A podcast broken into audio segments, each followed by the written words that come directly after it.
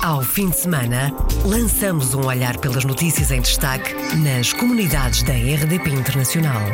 As reportagens, os protagonistas e os acontecimentos na revista da semana. Edição de Virgílio Luís Silva.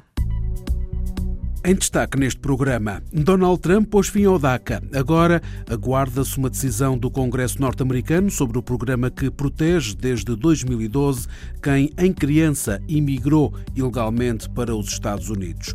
Rui Ribeiro Barata é o único candidato português às eleições municipais parciais de Chiltingame, em França. A segunda volta está a decorrer hoje, domingo. José Luís Carneiro começou na segunda-feira uma visita de cinco dias a Moçambique, dia em que ao fim da manhã, terminou a visita oficial à África do Sul. Bem-vindo à Revista da Semana. Revista da Semana. Iniciamos esta revista da semana com a notícia que, depois de Donald Trump ter posto termo ao DACA, há cinco centenas de cidadãos portugueses abrangidos pelo programa. Em tempo de impasse, na sexta-feira da semana passada, em Lisboa, num encontro com eleitos luso-americanos, o ministro dos Negócios Estrangeiros pediu-lhes para encontrarem uma boa solução para os Dreamers. Sim, sim, pedi, exatamente porque nós temos aqui uh, personalidades muito importantes e com bastante peso, quer no Congresso Federal, uh, quer uh, em congressos estaduais, mas o programa DACA está neste momento sob análise no Congresso Federal e nós contamos com os nossos representantes, portanto, os membros da Câmara de Representantes, e com a sua ação no sentido de se conseguir encontrar uma solução positiva para o conjunto dos muitos milhares de pessoas que beneficiam do programa DACA, sobretudo os jovens, mas também com uma especial atenção para os cerca de cinco centenas de pessoas de origem portuguesa e portugueses que beneficiam desse programa. Há que esperar pela decisão final, diz por sua vez o secretário regional dos Açores, Rui Petencourt, que tutela as comunidades açorianas aqui um grupo de políticos eh, e de decisores americanos que podem ajudar a influenciar. Eh, e depois nós também não temos a certeza de quantas pessoas estão implicadas no DACA, nem portugueses, nem açorianos em particular. Há uma grande incerteza em relação a isso. Nós não sabemos quantos, entretanto, já foram legalizadas contra já assim, os Estados Unidos. Há histórias de vida que nós não conhecemos, que não houve rastro de todas essas pessoas. Agora, evidentemente, que uma situação que nós, eh, para a qual estamos atentos, mas não nos devemos tão bem focalizar mais nessa questão, temos que ver o filme. Mas o mais importante de tudo tudo isso é que nós temos aqui a trocar ideias, a trocar impressões, a trocar preocupações, a alertar para questões que, com amigos nossos eh, de Portugal e dos Açores em particular. Confiante que o Congresso vai resolver a situação a favor dos Dreamers e que estão proibidas as deportações, Tony Cabral, açoriano e deputado democrata em Massachusetts, começa por recordar que esta situação foi criada por Donald Trump. A situação atual foi criada pelo Presidente dos Estados Unidos. No entanto, ele anda há semanas para cá a dizer que é a culpa dos democratas no Congresso. Ainda não compreendi essa razão de pôr a culpa nos outros, que foi ele é que é que criou esta situação. Eu acho que é uma situação que tem um grande apoio nos Estados Unidos para ser resolvida, resolvida a favor dos jovens que estão lá, alguns deles já, já não são muito jovens, foram para lá novos, às vezes 8, 4, 5 anos, 8 anos de idade. Atualmente, alguns deles já têm 30 anos e mais, não é? Mas a situação dos Dreamers tem um grande apoio do, povo americano, dos estudantes americanos, não só em Massachusetts, mas a nível nacional. Eu acho que eventualmente vai ser resolvido. O que acontece agora é o, o Tribunal Federal, um dos tribunais federais, pôs uma junção, não é? E, portanto, não podem fazer nada para deportar. Há um impasse aqui, o Tribunal uh, apresenta uma ordem que a Administração Federal, neste caso a Casa Branca do, do, Donald Trump, não pode continuar a fazer aquilo que eles queriam fazer em termos de iniciar deportações. Opinião diferente tem a deputada republicana Rosa Rebimbas, eleita pelo Connecticut, a que espera que no Congresso republicanos e democratas cheguem a acordo para resolver a situação dos jovens abrangidos pelo DACA. Eu não sei se eu dizia que criou um problema. O programa DACA sempre foi um programa que não estava com uma lei certa. São individuais que tinham esta oportunidade de registrar, mas até eles não sabiam o que, é que ia ser o futuro. E agora eu espero que os democratas e os republicanos que estão nos representarem federalmente que se juntem e que se tratem de passar alguma coisa para ajudar estes indivíduos individuais que, claro, já foram identificados por este programa. Conhece alguns Dreamers? Sim, absolutamente. Eu faço casos de imigração e eu já tenho ajudado muitos com essas aplicações disso mesmo. Rosa Rebimbas, deputada republicana, e Tony Cabral, deputado democrata e secretário regional dos Açores, Rui Petencourt, em declarações à jornalista Paula Machado sobre o programa DACA. Números provisórios apontam que cerca de 500 cidadãos portugueses são abrangidos pelo programa, criado em 2012 pelo presidente Barack Obama para proteger quem, em criança, imigrou ilegalmente com os pais para os Estados Unidos. Rui Ribeiro Barata é o único candidato português às eleições municipais parciais de Chiltigame, em França. A primeira volta foi no domingo passado e a lista de Rui Ribeiro Barata ficou em terceiro lugar. Um resultado aquém das expectativas, como disse o próprio à RDP Internacional. Ficámos no terceiro lugar destas eleições com 19% dos votos. Nós fomos como lista sem etiqueta, não partidária. O candidato que ficou em primeiro lugar foi o candidato da direita, dos republicanos, ficou com 35%. E em segundo lugar ficou uma ecologista com 20%. Ou seja, não é um resultado muito positivo. Foi uma campanha que ficou marcada por muitas uh, falsas verdades, infelizmente, e os habitantes de Game foram um pouco levados. E infelizmente também o que é de notar é que houve apenas 34% dos inscritos eh, que se deslocaram para votar nestas eleições parciais, o que, como é óbvio, eh, nos dificulta a nós obter um resultado mais positivo do que aquele que, que verificamos no domingo. Por decidir está em entrada na corrida à segunda volta neste domingo, explica Rui Ribeiro Barata.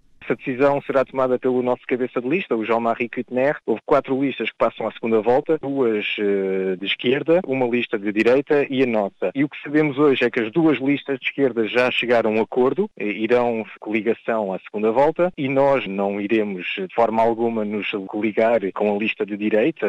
Relembro que o cabeça de lista de direita foi o, o adjunto que demitiu e, e que levou consigo um terço do Conselho Municipal, que fez com que estivessem na origem destas eleições e sendo assim eh, estamos ainda em dúvida se vamos à segunda volta ou então se vamos apelar o nosso eleitorado e todos os habitantes de Game a votar contra, pelo menos, o candidato da direita que provocou estas eleições e que, e que tentou eh, ser presidente de Câmara antes da hora. Rui Ribeiro Barata, em declarações à RDP Internacional, o conselheiro das comunidades por Estrasburgo é o único português candidato às eleições municipais parciais de Schiltingheim. A lista que integra passou à segunda volta, que está a decorrer durante o dia de hoje.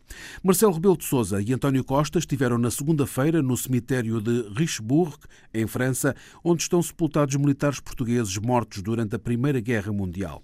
O presidente e o primeiro-ministro foram acompanhados pelo chefe de Estado francês, Emmanuel Macron, para uma homenagem aos portugueses caídos na Batalha de La Lys, como nos conta Maria Flor Pedroso.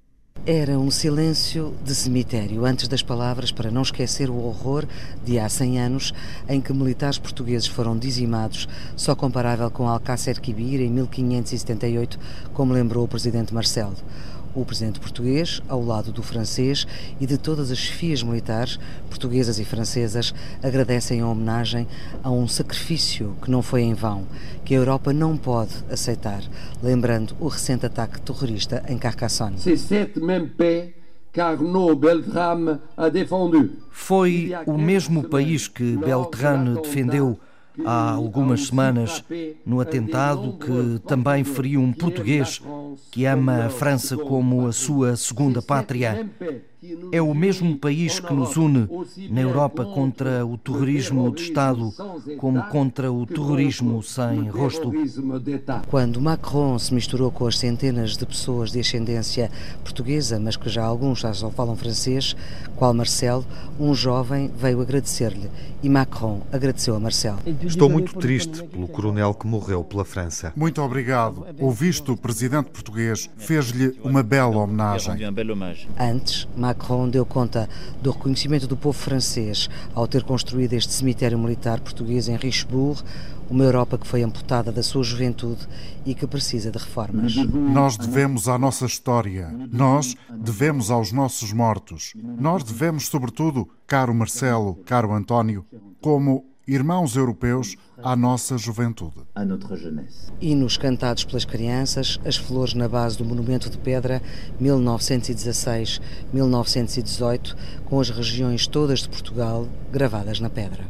Os dois presidentes a lembrarem que esta batalha foi a pior das suas histórias, Marcelo comparou-a com a de Alcácer Quibir. Marcelo Rebelo de Sousa António Costa e Emmanuel Macron a participarem juntos num tributo aos mortos na Primeira Guerra Mundial. A Batalha de Lalize decorreu no dia 9 de abril de 1918 e resultou de um intenso ataque alemão contra as forças aliadas nas quais os portugueses estavam integrados. Após as evocações no cemitério, a comitiva visitou a exposição Racine, da bisneta do soldado português João Assunção, que esteve nas trincheiras baseada em depoimentos de descendentes. Foram agraciados com a Medalha da Defesa Nacional três cidadãos residentes em França e dirigentes da Liga dos Combatentes. Na segunda-feira à tarde, o Presidente da República e o Primeiro-Ministro visitaram a igreja da cidade de La Couture, onde está exposto o Cristo das Trincheiras e um fresco sobre a Batalha de La Lys e prestaram homenagem aos militares no monumento aos portugueses mortos na Primeira Guerra Mundial. José Luís Carneiro começou na segunda-feira uma visita de cinco dias a Moçambique, dia em que, ao fim da manhã, terminou uma visita oficial à África do Sul. O secretário de Estado das Comunidades fez à RDP Internacional um balanço positivo da sua estada na África do Sul, começando desde logo por referir o novo consulado em Joanesburgo e a intervenção que está a ser feita no consulado de Portugal em Pretória. Queria considerar como eh, muito positiva esta visita à África do Sul, nomeadamente porque permitiu garantir o reforço e a qualificação dos meios eh, consulares, eh, nomeadamente com a inauguração das novas instalações consulares de Joanesburgo. Eh, trata-se da nossa maior comunidade na África do Sul, mais de 80 mil portugueses inscritos neste consulado e que agora passam a contar com uma autêntica Casa de Portugal. E este esforço que foi desenvolvido em Joanesburgo está agora também já a dar os primeiros passos em Pretória, ou seja, está também a ser desenvolvido um projeto de intervenção na secção consular de Pretória, tendo em vista, eh, por um lado, integrar os serviços que hoje estão dispersos e, por outro lado, também garantir um outro tipo de eficácia no contacto, no atendimento e também na própria criação de espaços destinados a mostrar aqui na África do Sul aquilo que Portugal tem de mais contemporâneo, tem de mais positivo e de mais cosmopolita. Por outro lado, a procura de cursos de língua portuguesa tem uma procura crescente na África do Sul, como constatou o secretário de Estado das Comunidades. Tivemos uma outra dimensão muito importante de visita a várias comunidades e pudemos, na reunião com essas comunidades, na reunião com os professores de língua portuguesa, constatar que há um crescimento muito significativo na procura da língua portuguesa. Crescemos entre 2017 e 2018, 39% de procura medida com base nas inscrições dos alunos. E eh, esse sentimento que senti em Pretória, Joanesburgo, até Bloemfontein, onde estive com a comunidade, já há mais de 22 anos que não ia o secretário de Estado das Comunidades visitar estas comunidades mais dispersas e pude em todas as comunidades verificar que hoje a procura da língua portuguesa pelos descendentes de portugueses, mas também por sul-africanos, é um elemento que é consistente e que é marcante eh, na vida destas comunidades. José Luís Carneiro não quis deixar de mencionar os encontros que estabeleceu com as autoridades regionais sul-africanas e o clima amistoso de cooperação.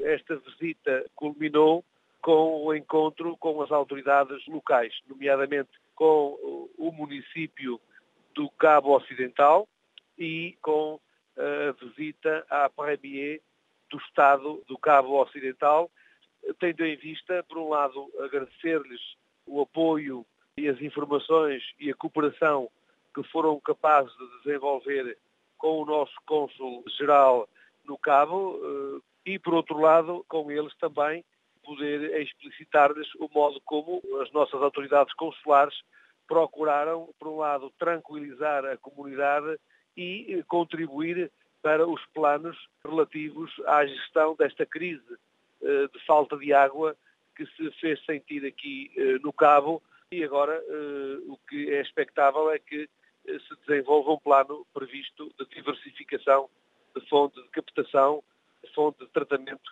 e de fontes de abastecimento. José Luís Carneiro, em declarações à RDP Internacional. Cá Vote é uma campanha de apelo ao voto no Reino Unido. No dia 3 de maio é dia de eleições em Londres e nas grandes cidades britânicas para as câmaras locais. O apelo para que os portugueses votem, participem ativamente, já foi lançado e, segundo Guilherme Rosa, é muito importante agora com o Brexit que os portugueses e a comunidade lusófona demonstrem que estão interessados em participar na sociedade britânica e eu espero uh, no dia, nessa quinta-feira, 3 de maio, que aqui votação uma quinta-feira, abordar muitas pessoas no comércio e tudo e perguntar já, já foi votar, eh, que horas vai, portanto, ou seja, fazer um, um esforço final bastante intensivo, portugueses que vão aos comércios portugueses, às delicatessen, nos cafés ou restaurantes. Estamos a aproveitar o facto de o social media, nomeadamente o Facebook, ser tão popular para ter um veículo facilmente consigamos alcançar as pessoas e, e, portanto, passar a nossa comunicação. E, nesse sentido, é mais no social media, portanto, também portanto, no comércio, já que as pessoas frequentam, é um local preferencial. Uh, e também esta questão de o amigo puxar amigo, portanto, se alguém é civicamente responsável, também na sua rede de contactos uh, tenta coagir as pessoas para fazerem isso portanto, e para votarem. As eleições são a 3 de maio, uma quinta-feira, e a campanha não vai parar e vai ser feita através da internet e também cara a cara o apelo fica dito, de certa forma, como eu também fiquei um bocadinho conhecido por ser cálcula e o social media de facto ajudou muito nisso, é fazer um apelo a toda a população portuguesa e também lusófona, uh, dizendo chequem, verifiquem se estão registados e quando tiverem a oportunidade vão votar, porque até se pode dar o caso das pessoas perderem o direito de voto agora com, a, com, portanto, com as novas regras do Brexit e com a nova lei de cidadania, portanto, com novos direitos é uma coisa que ainda não está decidida. Guilherme Rosa, conselheiro da Câmara de Lambeth, em Londres. Este vai ser o seu último mandato. O Luxemburgo é o nono país para onde mais portugueses imigram. São a maior comunidade estrangeira no país, cerca de 93 mil num universo de 600 mil pessoas. Mas quem hoje parte há que fazer contas à vida, alerta Marlene Rodrigues, psicóloga e membro da Comissão de Estrangeiros as pessoas uh, falam, ah, o salário mínimo ronda mais ou menos os 1.600 euros limpos, o que, por exemplo, num casal faz 3.200. Ok, isso é fixe. Mas as pessoas depois uh, não sabem que, na realidade do dia a dia, uma renda de um apartamento, partimos de um princípio de um T1, situado nas redondezas da cidade, vai custar provavelmente 1.200, 1.300. Depois, se contarmos um seguro de um carro, os encargos mensais para água, luz, etc., um salário não vai chegar chegar para, só para a renda, por exemplo. Quer dizer que se calhar no final do mês eh, provavelmente terão 300 euros limpos, se calhar. Ou seja, será que o sair de Portugal vale a pena ir para o Luxemburgo quando não se domina uma língua, quando se calhar se sai Portugal para ir trabalhar em áreas que não são as áreas profissionais das pessoas, porque depois se calhar aqui até trabalhavam em áreas profissionais eh, com cursos académicos, depois lá se calhar não vão fazer. Ou seja, há tantas contrariedades que as pessoas não tomam em conta. E para as crianças, explica Marlene Rodrigues, às vezes ainda é mais complicado. As crianças que já estão naquelas idades entre os 10, 12, 15 anos, depois começam a ter algumas dificuldades de adaptação, porque o país tem três línguas de aprendizagem, o que acaba por não ser nada, nada, nada fácil, sobretudo para uma criança que uh, estava habituada a ter um, um sistema escolar e depois vai ter um outro sistema com três línguas diferentes. Com as leis eleitorais em debate no Parlamento, Marlene Rodrigues defende que os portugueses residentes no estrangeiro devem votar nas autárquicas em Portugal e dá um exemplo. Dou um exemplo pessoal. Os meus avós, os meus pais, têm a sua casa na sua aldeia, onde têm muitas vezes de fazer obras, construções, renovações, etc. Automaticamente têm de fazer pedidos à Câmara Municipal. Por exemplo, têm de passar uh, junto da estrada municipal, têm de fazer um muro, ou têm de fazer uma nova entrada. Automaticamente têm de pagar os seus, os seus impostos. Então, por que é que não haveriam de votar? Marlene Rodrigues é a primeira mulher presidente do PSD no Luxemburgo e diz que o sistema de cotas na política para as mulheres não faz sentido. O criar cotas é criar uma obrigatoriedade, o que faz com que a pessoa vá para ali um pouco, ah, deixa-me ir porque tenho que ir, ou não, temos de meter mulheres porque somos obrigados. Parece que é um favor que é um estão favor, a fazer às mulheres. Desde o século XVIII ou século XIX que a mulher eh, luta pelo seu direito. Temos o direito de voto desde alguns séculos, começar pela França, começar pela Inglaterra, Portugal já foi muito mais tarde, mas automaticamente acho que é o nosso próprio dever cívico como mulher de participar. Marlene Rodrigues, nascida em Valdecâmara, a viver no Luxemburgo, é psicóloga, ligada ao movimento associativo, membro da Comissão Nacional de Estrangeiros e presidente do PSD no Luxemburgo, e é convidada da jornalista Paula Machado no programa Câmara dos Representantes, que pode ouvir na íntegra em podcast em rdpinternacional.rtp.pt. Primeiro encontro de cônsulos honorários de Portugal. Todos os caminhos vão dar ao Ministério dos Negócios Estrangeiros amanhã e depois. Uma iniciativa da Secretaria de Estado das Comunidades em que os participantes têm de assegurar as despesas, apesar de representarem Portugal no estrangeiro. Denis Borges, professor e cônsul honorário em Tular, na Califórnia, não vai estar presente, mas recorda o facto de não ter competências para servir a comunidade.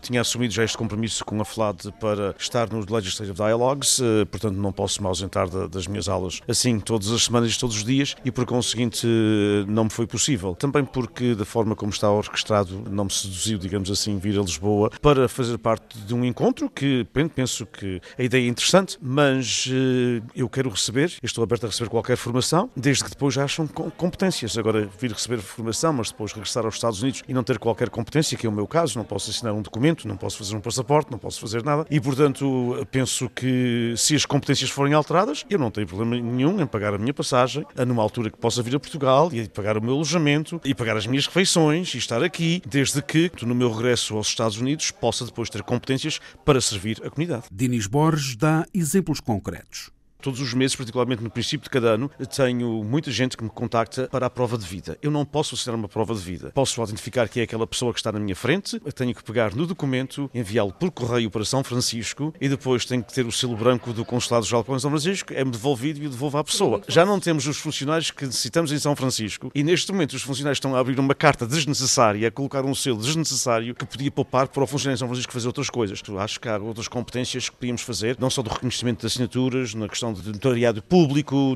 até mesmo eu penso que podíamos trabalhar com alguns funcionários consulares e haver as permanências feitas eh, de uma forma diferente para que nós pudéssemos também ter eh, competências a nível de passaportes, a nível de auxiliar as pessoas, porque neste momento a única coisa que posso fazer é representar Portugal e faço com muito gosto e ajudar a comunidade. Dinis Borges, cônsul honorário de Portugal em Tular, na Califórnia, em declarações à jornalista Paula Machado sobre a necessidade dos consulados honorários portugueses no mundo terem mais competências para servir as comunidades portuguesas.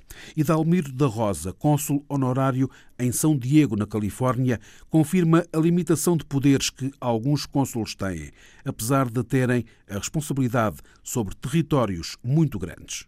O cônsul honorário tem praticamente uh, poderes limitados, se alguns. E agora a necessidade é que hoje em dia debaixo do vasto território que o cônsul em São Francisco tem, que vai desde Texas até às Ilhas de Samoa, que é um, talvez um dos maiores espaços uh, globais uh, dentro de consulados uh, portugueses. O cônsul honorário em San Diego diz também que um dos principais problemas são as listas de espera. Longas listas de esperas. Por exemplo, em San Diego eu recebo chamadas desde o estado de Utah, desde o estado de New Mexico, desde o estado de Nevada, Arizona, sul da Califórnia e até muito e muitas vezes uh, ajudo a zona de Los Angeles, que, que também está super lotada e, uh, e as quatro ou cinco permanências uh, consulares que, que, se faz nestas comunidades, neste caso em San Diego, é relativamente pouco para a demanda que há. Idalmiro da Rosa, cônsul honorário em San Diego, na Califórnia. O primeiro encontro de cônsulos honorários vai decorrer em Lisboa já amanhã e depois. Encerramos esta revista da semana com a notícia que estreou, na quinta-feira, em Portugal, o filme Soldado Milhões, baseado na história verdadeira de Aníbal Milhais, o transmontano que há 100 anos se tornou um herói nacional por ter combatido na Primeira Guerra Mundial é a personagem principal do filme dos realizadores Jorge Paixão da Costa e Gonçalo Galvão Teles. No ano do centenário da Batalha de Lalis, esta é uma homenagem à coragem do soldado Milhais, que valia milhões. Margarida Vaz. Mandaram-nos para um matador. Nós não vamos sair daqui vivos! Está tu está comigo, ou os dois juntos ou não sai disto! O filme da dupla de realizadores conta a história de Aníbal Milhais, um soldado que não queria ser herói. Achei que era um desafio enorme criar uma personagem a partir de alguém que não quer ser herói, que é uma coisa que está muito perto do anti-herói, mas, mas que não é o anti-herói. Jorge Paixão da Costa partilhou a realização com Gonçalo Galvão Teles. Desde o início contaram com a equipa de efeitos especiais. Discuti com eles o que é que podíamos fazer, quais eram as potencialidades e contribuírem criativamente para a criação de um campo de batalha e de cenas de batalha de um filme de guerra. Em Alcochete foram recriadas trincheiras para as filmagens da Batalha de Lalice. Fiquei mesmo. Ai, isto é inacreditável. Foi quando eu percebi que estamos mesmo na Primeira Guerra Mundial, foi quando chegamos às trincheiras. Eu nem imagino como é que serão as reais, com chuva, frio, pessoas mortas, sangue, bicho, tudo. João Arraes é o Milhões durante a guerra, Miguel Borges tem o papel do soldado anos mais tarde. Já em casa com a família, numa realidade de um país miserável, está confrontado com as homenagens, com as condecorações, com aquilo tudo e não quer ter nada a ver com isso, porque o verdadeiro herói não está à espera de uma recompensa nem de um reconhecimento a posteriori. Milhares, um soldado que valia milhões, só com uma espingarda enfrentou o inimigo e salvou os companheiros. Um ato heróico que lhe valeu um louvor, explica Pedro de Souza, tenente-coronel e professor da Academia Militar. O soldado de Milhares é depois condecorado sob proposta dos britânicos. Isso dá alguma credibilidade ao episódio. Filme Soldado de Milhões é uma homenagem a um herói português da Primeira Guerra Mundial. Não há heróis na guerra, life. Eu não fui nenhum herói. Soldado Milhões, uma realização conjunta de Jorge Paixão da Costa e Gonçalo Galvão Teles. Estreou na quinta-feira a história verdadeira de um herói português da Primeira Guerra Mundial. Fechamos assim esta revista da semana. Ao fim de semana, lançamos um olhar pelas notícias em destaque nas comunidades da RDP Internacional. As reportagens, os protagonistas e os acontecimentos na revista da semana. Edição de Virgílio Luís Silva.